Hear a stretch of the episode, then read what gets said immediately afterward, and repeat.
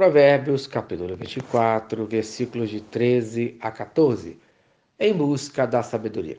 O sábio ensina que buscar a sabedoria é igual a comer mel, conforme o versículo 13. Filho meu, saboreia o mel, porque é saudável, e o favo, porque é doce ao teu paladar. Isto é, o sábio incentiva a comer mel, pois é bom para a saúde e doce.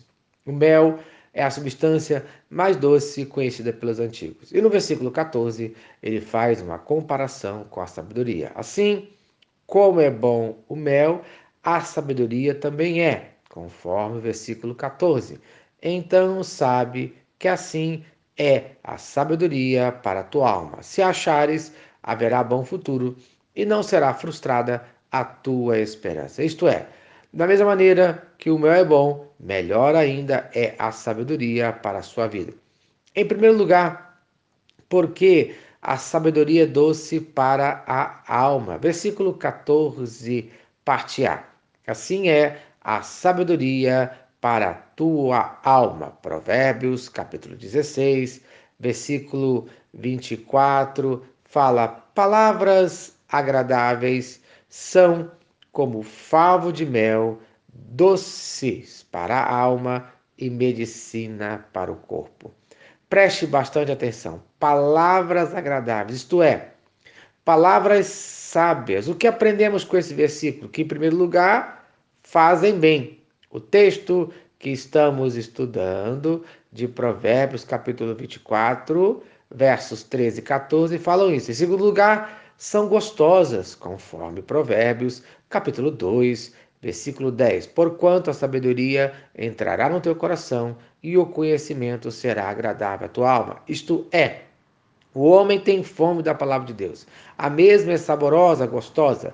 Todo mundo gosta de ouvir uma pessoa que fala palavras agradáveis. Em terceiro lugar, trazem cura, conforme Provérbios, capítulo 4, versículo 22, porque são vida para quem os acha e saúde para o seu corpo. Isto é, traz vida, traz saúde física, psicológica e espiritual, conforme fala Provérbios, capítulo 15, versículo 30.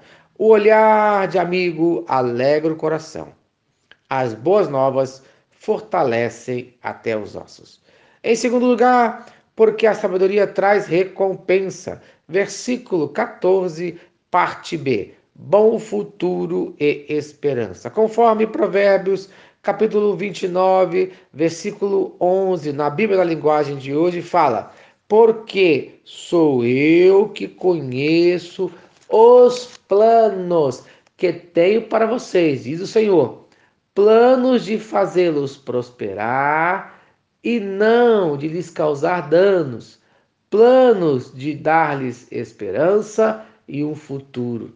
Isto é, mesmo que em algum momento da sua vida a situação não esteja muito boa, busque a sabedoria de Deus. Ele tem planos abençoados para você e sua família. Então, no dia de hoje, busque sabedoria em Deus e espere as recompensas dele no nome de Jesus.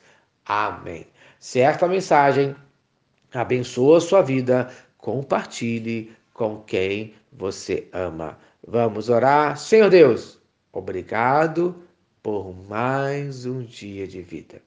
Mande a sua sabedoria para cada um de nós, no nome de Jesus.